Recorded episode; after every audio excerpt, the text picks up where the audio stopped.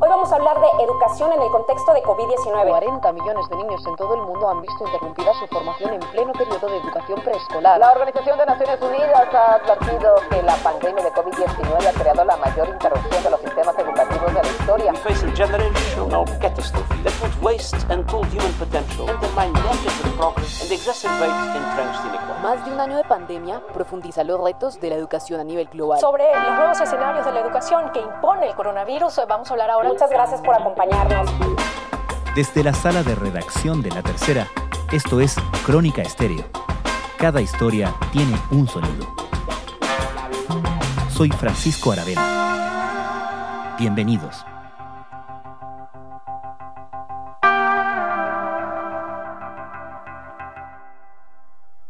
La suspensión de clases presenciales fue una medida necesaria que se tomó oportunamente para poder eh, paliar los efectos de la pandemia y controlar la propagación del virus.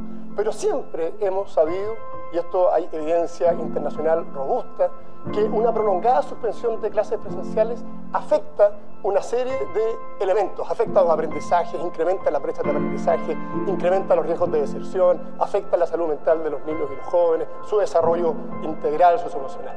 Y por lo tanto, así como... Los expertos comenzaron a advertirlo desde el principio. Ahora, poco a poco, los datos empiezan a ratificarlo. En la medida que las condiciones sanitarias lo permitan.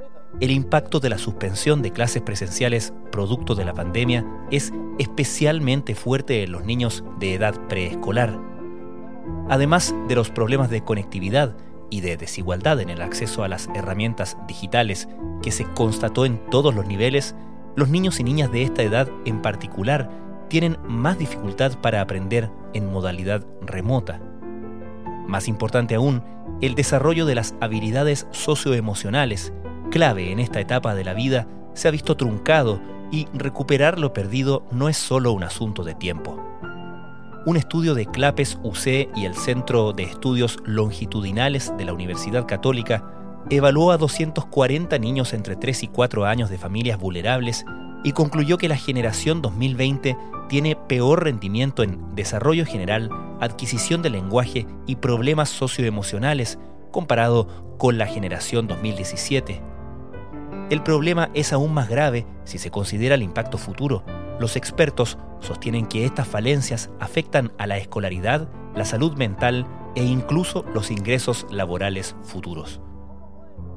Por otro lado, la encuesta CACEN en Pandemia 2020, que concluyó este año y que se dio a conocer hace unos días, estableció que a nivel pre-básico la tasa de alumnos que tuvieron clases presenciales o virtuales pasó del 51,7% en el 2017 al 42,3% en el 2020.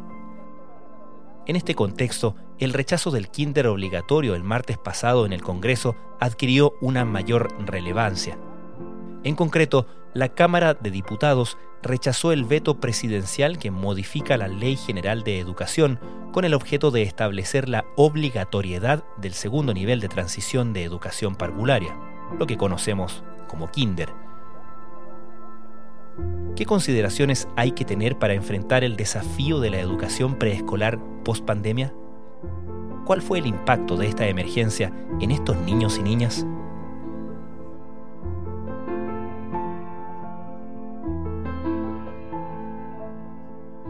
La pandemia ha sido muy perjudicial para todas las personas. Sin embargo, en los preescolares ha tenido un impacto particularmente importante, básicamente porque ha impedido que los niños asistan a sus escuelas o a sus jardines infantiles. Y el impacto que puede tener no asistir a un establecimiento educacional puede ser muy importante para los niños más pequeños. Tania Villarroel es directora de estudios de la Fundación Acción Educar como los niños más pequeños tienen que desarrollar sus habilidades de sociabilización, sus habilidades no solamente cognitivas, sino que también tienen que ver con cómo se relacionan con sus padres, cómo se relacionan con los adultos. La pandemia y estar siempre encerrado en sus casas y no tener necesariamente la oportunidad de poder compartir con otros niños ha sido un impacto muy importante eh, y perjudicial para ellos. De verdad que para nadie ha sido fácil este cambio tan drástico en nuestras vidas, menos para millones de niños que tienen su propia opinión de todo esto. Les quiero hablar de coronavirus, porque coronavirus es un virus mortal. ¿Qué haces, mi amor? Buscarle virus que está en el cielo. No lo veo. ¿Existen eh, estudios que hayan cuantificado o que nos permitan dimensionar el perjuicio a los preescolares? Bueno, en primer lugar está la encuesta CACEN, ¿cierto? Que salió ahora el, el 2020. Esta encuesta CACEN es una encuesta que se realizó en pandemia, tiene una metodología un poco distinta que las otras encuestas CACEN, sin embargo muestra una disminución en la cobertura en educación parvularia. ¿Qué es lo que hace la encuesta CACEN? Lo que hace es medir de la cantidad de niños de cierta edad cuántos de ellos asisten a la educación formal, a la escuela, al jardín infantil, etc. Y en este caso, la encuesta mostró una disminución importante en la cobertura de la educación parvularia, lo cual es sumamente preocupante. Sobre todo porque sabemos que la educación parvularia es fundamental en la reducción de brecha. Sabemos que además es un factor protector, una educación parvularia de calidad. Es un factor protector que no solamente va directamente al tema cognitivo, ¿cierto? a los aprendizajes, sino que también es un factor protector y hay estudios que lo han relacionado con disminución en eh, tasas de delincuencia en, los niños a futuro y un montón de otras cosas que han visto que hay una correlación entre la educación popularia de calidad y, y la vida de los niños después a futuro. Además de eso, me gustaría mencionar otro estudio que también habla de este tema, que es un estudio que nosotros realizamos con el Servicio Local de Educación de Chinchorro y con la, con la DEP y un grupo de, de académicos, en el cual hicimos encuestas en particular para ver, no solamente para revisar cómo se afectaba la salud socioemocional de los niños. Y hay resultados bien interesantes, como por ejemplo preguntamos qué niños tenían problemas para concentrarse, para recordar cosas, preguntamos temas de cambios de apetito y vimos que hubo muchos efectos, incluso que los niños retrocedían en cosas que habían aprendido o que tenían problemas de apetito, o que tenían problemas en general para dormir, problemas de mal genio, todo ese tipo de cosas y efectivamente también se pudo cuantificar. El cambio, por ejemplo, en las rutinas, el cambio en la hora de levantarse, en la hora de alimentación, en, la hora del, del, baño, del aseo, del vestir y hacer otras cosas a pasar a que no tengo muy bien claro qué hacer y cómo organizar mi día, eso afecta claramente el, el desarrollo de los niños y las niñas pequeños. Ahora, así como existe el retroceso de lo aprendido, ¿cuál es la posibilidad una vez que se retoma cierta normalidad, la presencialidad, etcétera, de recuperar ese tiempo perdido considerando lo crucial de esa edad en el desarrollo de los niños? Ese es un tema fundamental porque, claro, sabemos que pasó, que tuvimos una pandemia y que esto fue problemático, que tenemos efectos negativos de la pandemia. Ahora la pregunta relevante es qué hacemos ahora, ¿cierto? ¿Existe alguna forma de remediar esto? O no hay nada que hacer. Y la verdad es que sí hay cosas que se pueden hacer. Hay programas de nivelación de aprendizaje que se han implementado en el resto del mundo. También hay iniciativas en Chile y es relevante poder hacerse cargo y no, no, no hacer como que nada ha pasado. Hay distintos tipos de iniciativas que tienen que ver, yo diría que no sé si están tan enfocadas en, niños tan pequeños, pero sí las que yo he revisado en, otras partes del mundo tienen que ver, por ejemplo, con hacer tutorías, con poder tener una relación más personal con los alumnos, poder de esa manera apoyar al alumno que tiene problemas y que ha, disminuido su, aprendizaje en relación con sus compañeros y de esa manera poder ir apoyándolo en particular de una forma más personalizada. También hay otros lugares en los cuales se han aumentado las horas de clase, se han hecho talleres de verano. Hay varias estrategias que se han implementado en otras partes del mundo.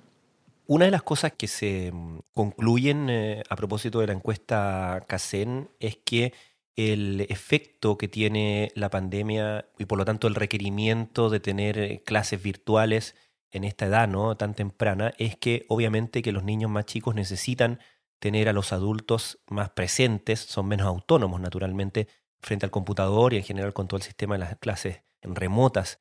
Al respecto te quería preguntar qué cosas nos ilustran de nuestro sistema en torno a cuán involucrados están o pueden estar los padres y apoderados en esa etapa de la educación de los niños. Eso es muy relevante porque si uno ve la, la encuesta CACEN, el impacto de la reducción de cobertura es distinto dependiendo de las distintas edades, ¿cierto? En la educación parvularia se redujo la cobertura en nueve puntos, lo cual es, es muy importante y puede tener relación justamente con lo que mencionas, que tiene que ver con la relevancia de los padres de la familia. En los niños más pequeños, la familia es fundamental. Es muy relevante el entorno, el hogar, y eso lo tenemos sumamente claro. Ahora, cuando las escuelas se cierran, los jardines infantiles se cierran, los padres fueron los que tuvieron que tomar un rol muchísimo más relevante, ¿cierto? Porque tuvieron que conectar a sus hijos pequeños. Un niño de, de cuatro años eh, difícilmente se puede conectar solo al Zoom. Entonces fueron los apoderados, los padres, la familia, los que tuvieron que estar primero conectándolo, después acompañándolo. Y eso tiene dos caras de la moneda. Por un lado, fue un problema para muchas familias que no podían, no tenían el tiempo o muchas veces les costaba mucho poder acompañar a sus niños en esta tarea. Y por otro lado, tuvo una parte, una cara positiva que podríamos ver que es un aumento del involucramiento de la familia en la educación de sus hijos, porque tuvieron que estar ahí, tuvieron que ver exactamente qué es lo que hacían en el colegio, en el jardín. Y eso sí es algo positivo y que sería bueno poder rescatarlo a futuro, porque el involucramiento de la familia es muy relevante en la educación de los niños. Hola mamis y papis de familia, espero que estén muy bien en sus hogares. Seguimos a mitad de pandemia y sé que ha sido un proceso muy difícil para todos nosotros. Agradecemos el esfuerzo que han realizado para que los niños sigan aprendiendo estando en casa. Es por ello que hoy les vamos a dar unas pequeñas recomendaciones que facilitarán estos días de trabajo y que permitirán que sea divertido aprender en casa. Yo diría que como los padres pudieron ver exactamente, poder entrar a la sala de clases con sus hijos, es algo que no se puede hacer generalmente. Y eso es algo que debiésemos tratar de rescatar del conocimiento que tienen los padres de la escuela y también del involucramiento, es decir, el no solo saber, sino que preocuparse, preguntarle a sus hijos cómo lo están pasando, qué están haciendo, estar atentos y acompañar a sus hijos en el proceso educativo al final. Al mismo tiempo, esta mm, dependencia o mayor eh, influencia del entorno doméstico en la educación de, de los preescolares, me imagino que también es un foco, una fuente de desigualdad, ¿no? De, mayor brecha en el sentido de que hay familias que pueden hacer esto por la flexibilidad que puedan tener los papás en el, en el trabajo, por ejemplo, y hay familias que definitivamente no lo pueden o que no tienen las condiciones domésticas para estas circunstancias, ¿no?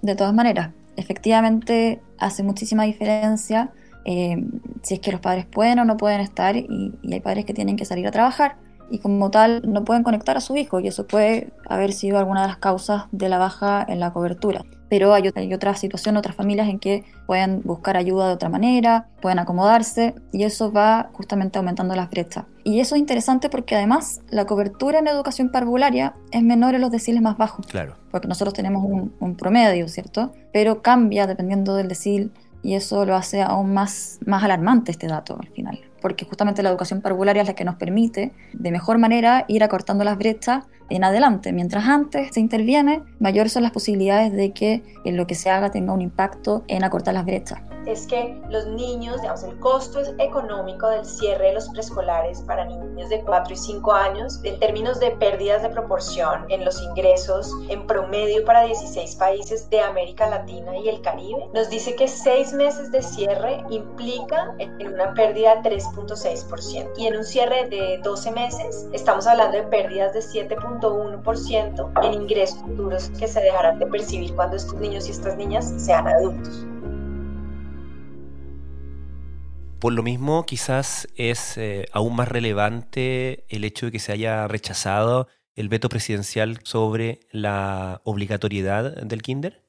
De todas maneras, el rechazo del, veto es una, es una, pésima noticia, la verdad de las cosas, porque el kinder obligatorio tenía un impacto simbólico, un, simbolismo muy importante de demostrar y, y de comunicar y de no solamente comunicar, sino que actuar conforme a la idea de que tenemos que fijarnos en educación parvularia, que mientras más pequeños los niños, más relevante es lo que hagamos y mayor va a ser el impacto en reducir las brechas. Por lo mismo, lo de kinder obligatorio, la verdad, las cosas que no se entienden. Como Defensoría de la Niñez lamentamos el rechazo que se produjo el día de ayer al proyecto de ley relacionado con el kinder obligatorio. Nos parece que la definición finalmente terminó siendo política desde el punto de vista de una trinchera que no reconoce el valor ni la necesidad de tener como consideración primordial el interés superior de niños y niñas en este caso. Además, da cuenta de la imposibilidad de dar cumplimiento a un compromiso del Estado de Chile a nivel internacional en los objetivos de desarrollo sostenible que precisamente se relaciona con esta materia y también impide dar la oportunidad a esos más de 6.000 niños y niñas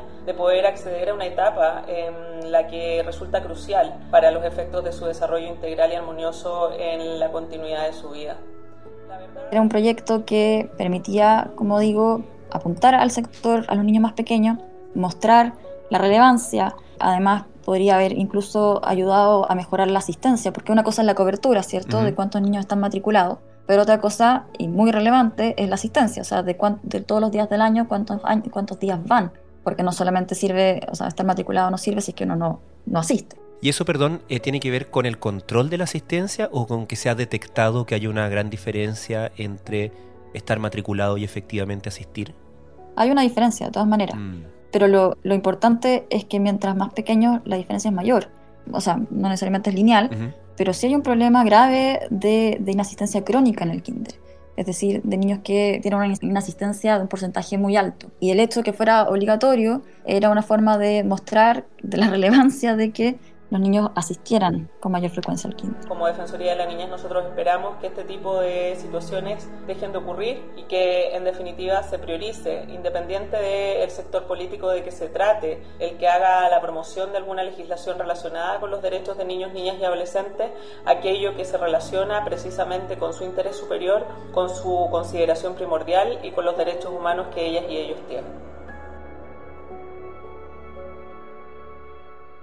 Concretamente, ¿qué efectos hubiera tenido el decretar la obligatoriedad del kinder en términos de sistema de cobertura? ¿Hubiera ampliado la obligatoriedad o las exigencias para los establecimientos educacionales, además de los padres y apoderados? Los efectos prácticos del kinder, o sea, ¿qué hubiese cambiado en el sistema propiamente tal, es menos relevante que el, que el efecto simbólico que hubiese tenido, la verdad, las cosas.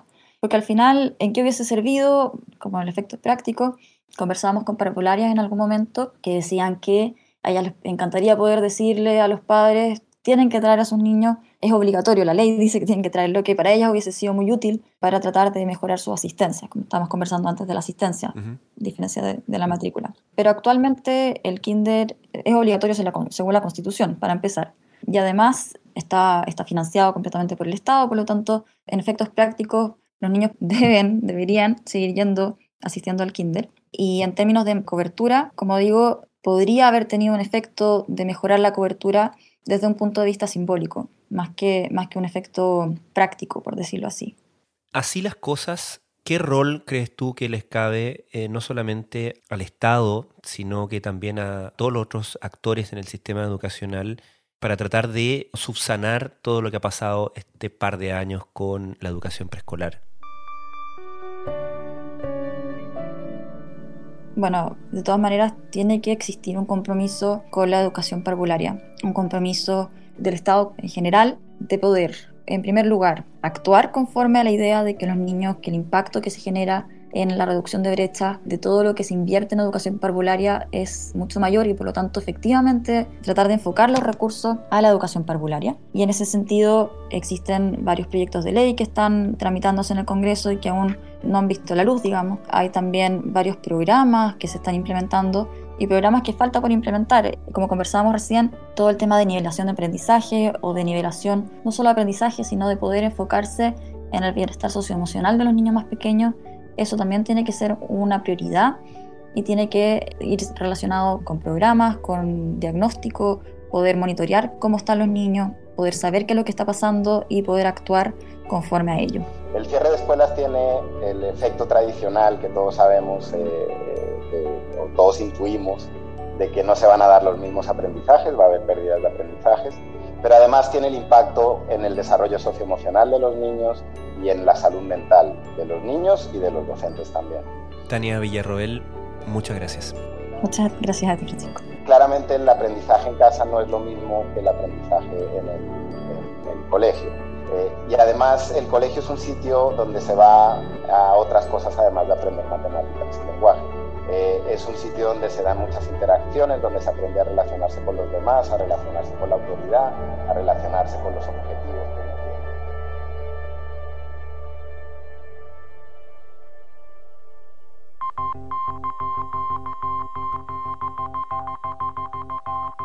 Crónica Estéreo es un podcast de La Tercera. La producción es de Rodrigo Álvarez y la edición de quien les habla, Francisco Aravena. La postproducción de audio es de Michel Poblete. Nuestro tema principal es Hawaiian Silk, Sola Rosa, empresa de Way Up Records. Los invitamos a encontrarnos el lunes en una nueva entrega de Crónica Estéreo.